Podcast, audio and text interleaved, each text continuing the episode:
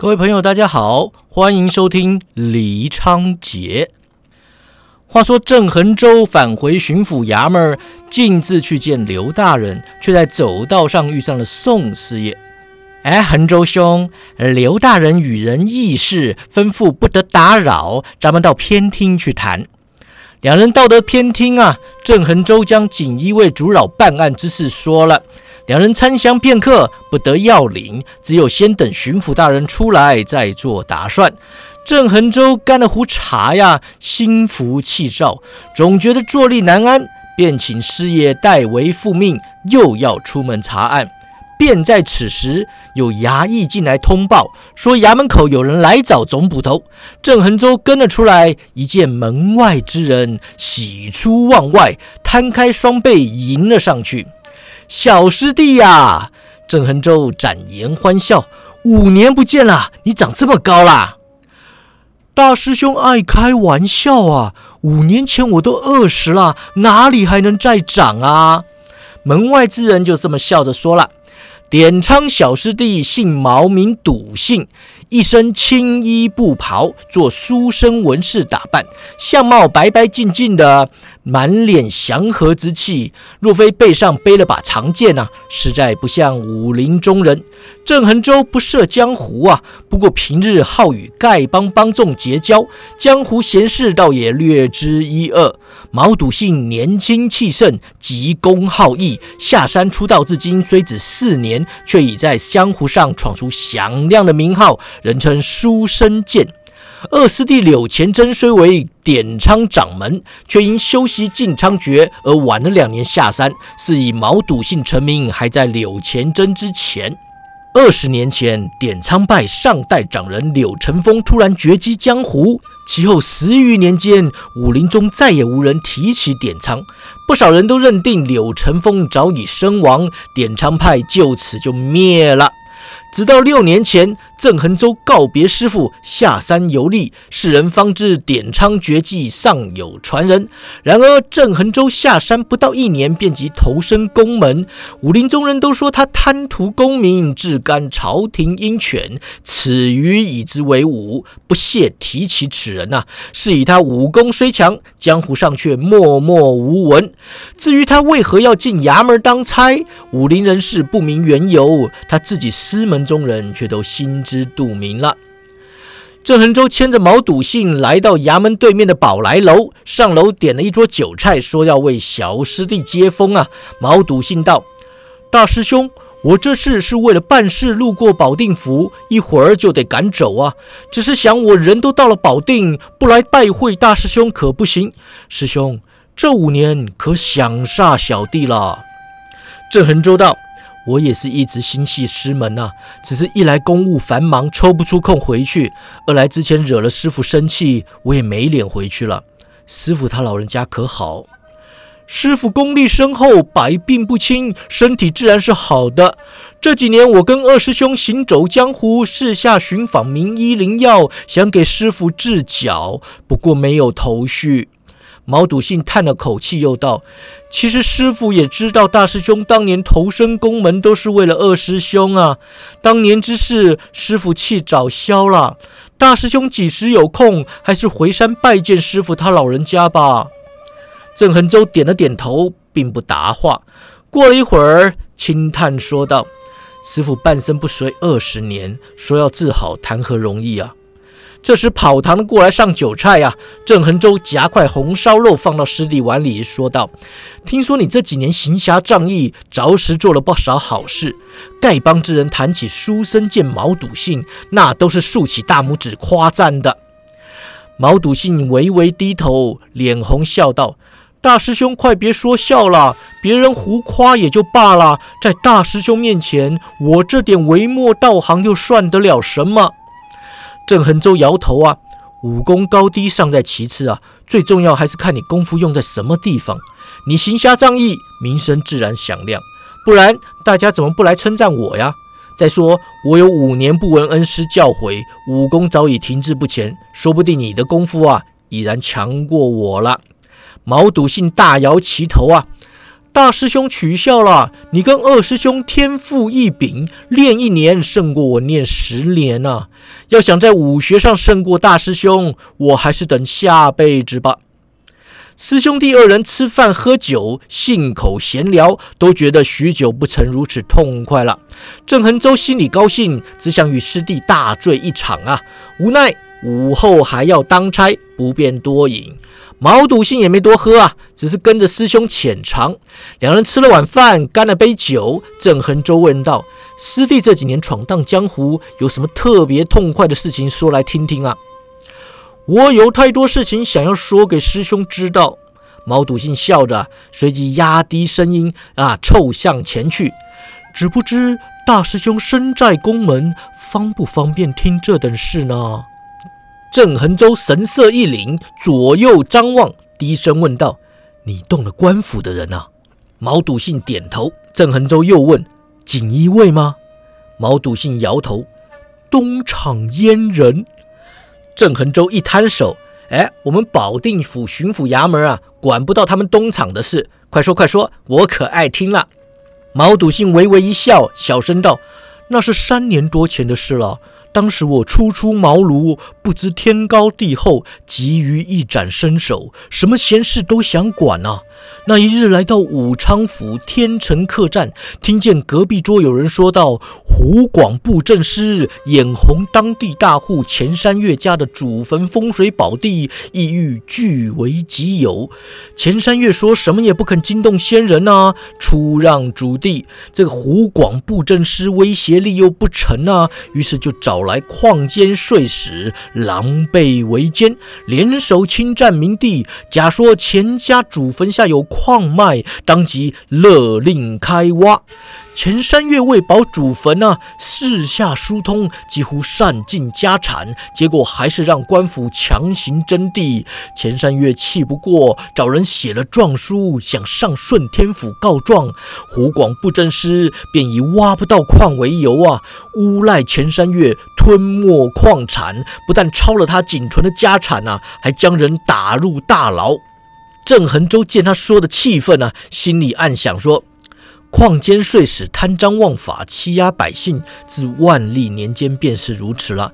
小师弟少见多怪啊。”毛笃信继续言道。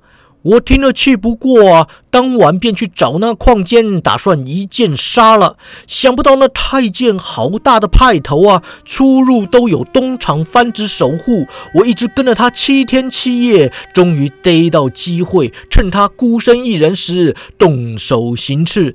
想那李天豪于东厂位居要职，功夫果然了得。我跟他过了五十来招啊！哎，且慢，郑恒洲道。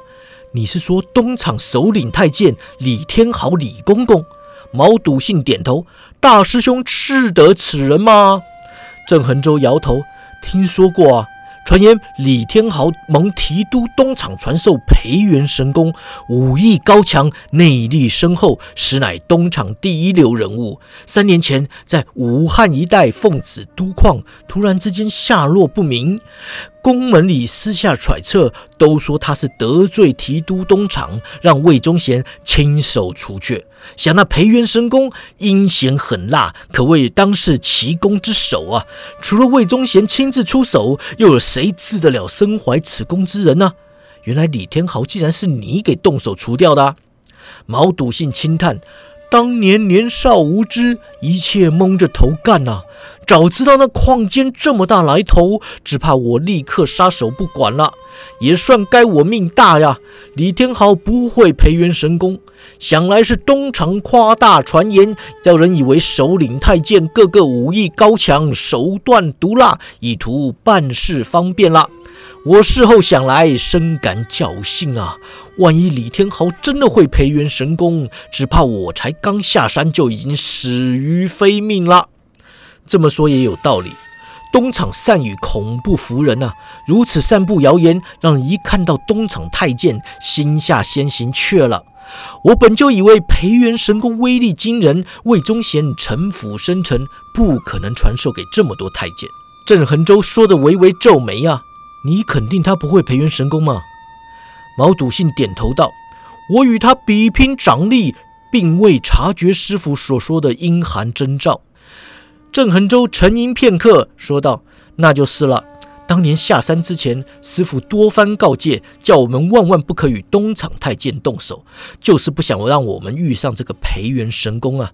想不到你一下山，立刻把师傅的话都抛到脑后去了。”毛笃信面有愧色呀，大师兄教训的是啊，无奈当年年少气盛，行事鲁莽，遇上这等不平之事，说什么也要出手啊。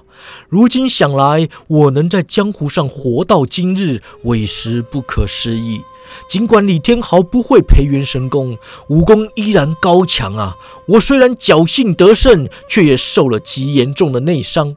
若不是刚好遇上丐帮的朋友相助，救我回去疗伤，只怕……说着摇头叹息，干了一杯。经一事长一智啊，也好让你知道不要招惹东厂。郑恒洲说了，一看毛笃信神色奇特啊，似笑非笑，叹道。你后来又去招惹他们了？毛笃信点头啊，见到欺压百姓之事，我自然非管不可了。不过大师兄尽可放心，这几年我学乖了，等闲不与太监动手。寻常东厂番子也非我敌手啊。所谓知己知彼，百战百胜。魏忠贤是咱们点昌派的大仇人呐，咱们一昧避祸，不与东厂交手，如何探其虚实呢？郑恒洲语重心长啊，傻师弟啊，魏忠贤乃天下百姓的大仇人，可是多年以来，又有谁动得了他呀？咱们点昌派势孤力单，万一让东厂盯上啊，随时都有灭派之祸。师兄教训的是啊。毛笃信惶恐道：“小弟应付东厂格外谨慎，不留下任何蛛丝马迹。东厂番子绝对不会疑心到本派之上的。”郑恒洲哼了一声啊，只怕你格外谨慎，只是不想让师傅疑心到你头上吧？他向来喜欢这个师弟啊，十分清楚他的为人。此刻见他笑而不答，心知他是默认了。他苦笑一声，摇头道。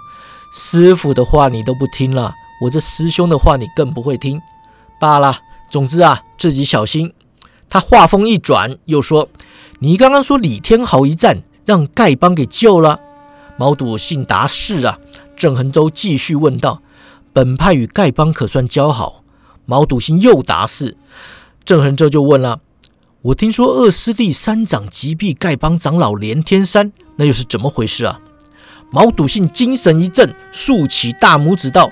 二师兄那件事当真做得漂亮啊！今年端午前后，二师兄在开封府捉拿淫贼，于道上遇上两名衣衫奇特、口音怪异之人，见他们行迹鬼祟，当即留上了心。他尾随两人前往客栈，瞧他们与一名老丐同桌共食。这老乞丐就是那神拳连天山了。当时二师兄不识得他呀，但见他。身上背着八只布袋，心知此丐非同小可，于是远远找张空桌坐下，运起内功偷听他们谈话。原来那两名口音怪异之人来自辽东，乃是黑龙门的人。女真人啊？郑恒洲问。建州女真部向来是大明主要外患啊。万历年间，努尔哈赤统一女真部族，建立八旗制度，称汉建国，史称后金。万历四十六年，努尔哈赤以七大恨为由，起兵反明。次年于萨尔浒之战中击溃大明与朝鲜联军，导致大明对后金的态度转为守势。其后，朝廷命大理寺丞熊廷弼前往辽东慰问，整肃军旅，稳定军心，屯兵逐城，这才逐渐缓和战局。天启皇帝登基后，熊廷弼遭朝中大臣联手弹劾，罢职丢官。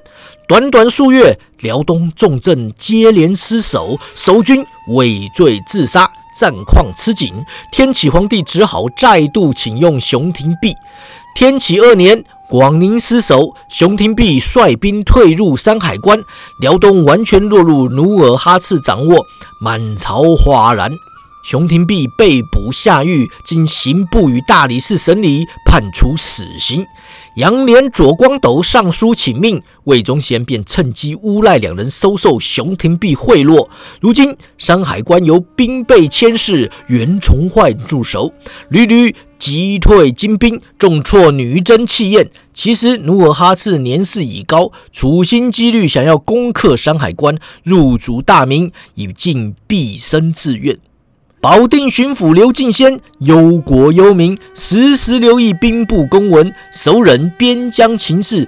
闲暇之余，常与下属谈论军政啊。是以郑恒周亦十分关注关外战事。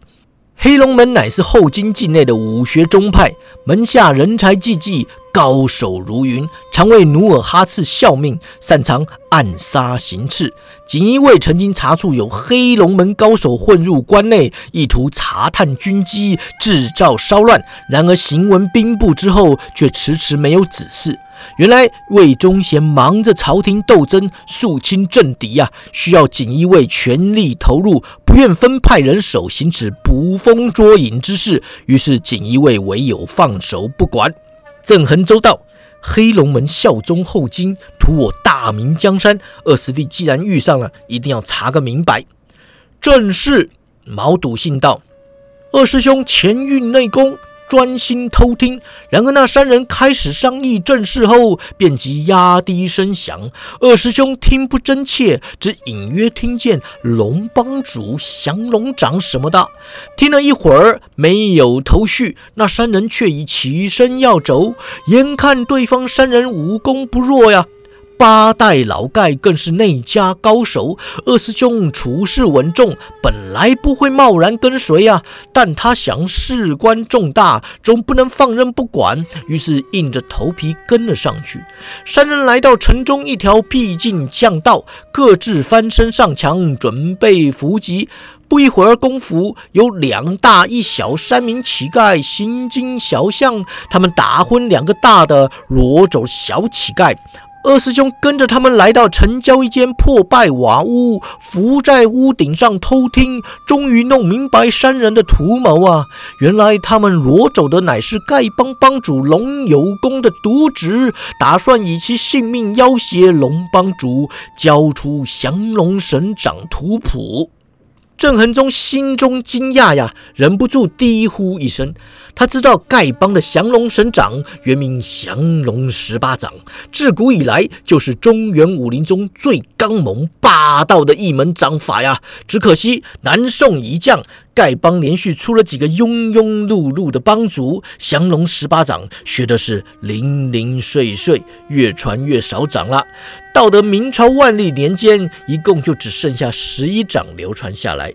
本来降龙十八掌都是由丐帮帮主口耳相传呐，没有抄录武功图谱。但是上代帮主担心继续这样失传下去啊，总有一天会无掌可传嘛。于是他违背历代帮规。将掌法抄录成册，又因为只剩下十一招掌法呀，硬称降龙十八掌实在是颜面无光，改叫降龙十一掌，听起来又不够气派，于是呢，就将这招掌法改名为降龙神掌。降龙神掌图谱问世，武林中从此就多了一本人人觊觎的武功秘籍了。二十年来，几乎年年有人潜入丐帮，意欲巧取豪夺。然而，丐帮势大。帮主龙有功，武艺高强，降龙神掌图谱始终不曾让人夺去。这回丐帮之人里应外合，以帮主之子性命要挟，若非撞在柳前真手上，只怕当真丢了神功啊！郑恒州既知连天山死在师弟手中，料想降龙神掌并未失去，然而图谋神功的乃是辽东黑龙门呐！想到中原绝学差点流落一帮，郑恒州还是急出一把。冷汗了，他就问了：“哎，后来怎么了？”二师兄听说他们图谋，心中惊讶，吸气重了点，立刻让连天山的老头儿给听出来了。二师兄眼看行肠败露啊，当机立断。破瓦而下，决意速战速决。那两名黑龙门人武功原也不弱，但是一来事出突然，二来二师兄生怕久战不利，一上来就痛下杀手。在黑龙门人长剑尚未出鞘之际，便以苍松十三节斩断两人手背。那连天山号称神拳无敌，一手神木拳法端得是威猛无比。二师兄使开师门。剑法一时难以取胜，生怕刀剑无眼误伤这个丐帮少主啊！于是舍剑不用，运起狂杀掌法与其游斗。斗到百余招后，连天山自知招式上讨不到好处，当下大喝一声：“中门之境，意欲与二师兄比拼掌力。”二师兄恼他吃里扒外，牵扯孩童，运其进昌诀，十成功力。对到第三掌，便将连天山击毙掌下。郑恒洲神驰天外啊，叹道：“连天山成名已久，在丐帮之中堪称一流高手。二师弟神功大成，从此纵横江湖，令人好生羡慕。”他想起六年前初出茅庐时的雄心壮志啊，意欲在武林之中闯出一番事业。如今深入宫门，像这种急功好义、目无法纪之事，他是没机会再干了。他摇了摇头，收拾心神，问道：“那两个黑龙门的人呢？二师弟可有审问他们是奉谁之命来中原办事的？”“没有机会啊。”他们两人言见无信，在连天山毙命的同时服毒致尽。见郑恒洲低头沉思，继续道：“这件事情，丐帮很承二师兄的情啊。帮主龙有功，说什么也要亲自上点苍山拜谢师傅他老人家。今年中秋，点苍山群丐盘踞，那份热闹可不必说了。”龙帮主在师傅面前对二师兄赞誉有加，师傅可开心啦。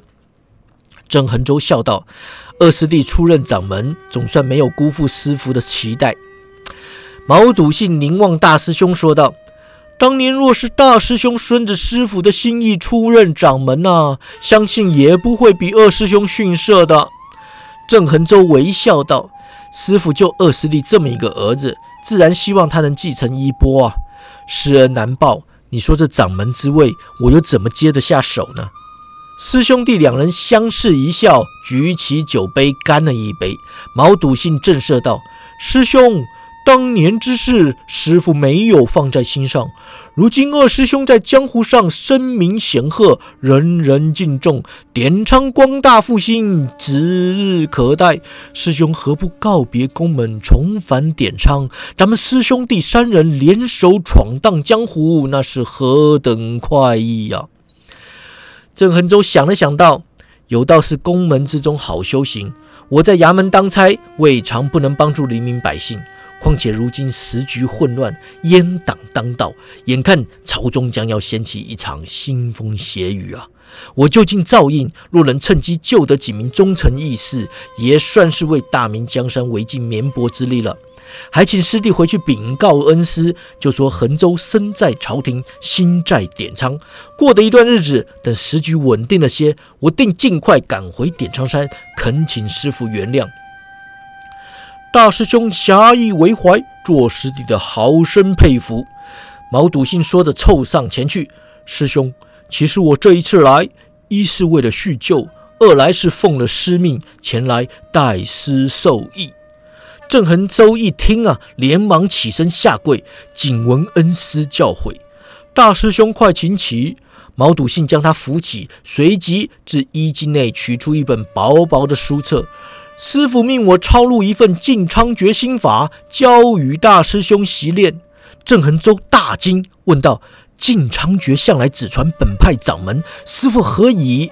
毛笃信解释道：“师傅说，本派人丁单薄，武林诡局多变，加上东厂势大，后金崛起，当此内忧外患之际啊，实在不能继续墨守成规了。师傅是怕，如果有什么万一。”晋昌诀就此失传了。四义师傅让二师兄将口诀传授给我，并要我抄录一份，转交给大师兄。郑恒洲心下惶恐啊，颤抖接过心法，问道：“你也学了？”毛笃信点头：“我已习练半年有余，师兄。”这晋昌诀实为内功运用法门，以本门内功心法为根基，内功深厚者，习练晋昌诀的进展就快。以大师兄的内功根底，肯定进展神速。师父盼望大师兄持续习练，不要荒废昔日功课。他说：“东厂锦衣卫嚣张跋扈，手段残酷，你身在宫门，定要时刻小心。”郑恒洲眼望心法，内心激动，只想立刻奔回点苍山去向师傅磕头啊！毛笃信见他脸部抽动，知他是在强忍泪水，于是伸手轻握他的手背，起身道：“大师兄，我身有要事，这就去了。希望大师兄尽快回山相聚。师傅和我还有二师兄都在点苍山等你。”郑恒洲嘴唇微颤。奋力点头，想问小师弟有什么要事，需不需要相助？毛笃信却已去得远了。欲知后事如何，且听下回分解。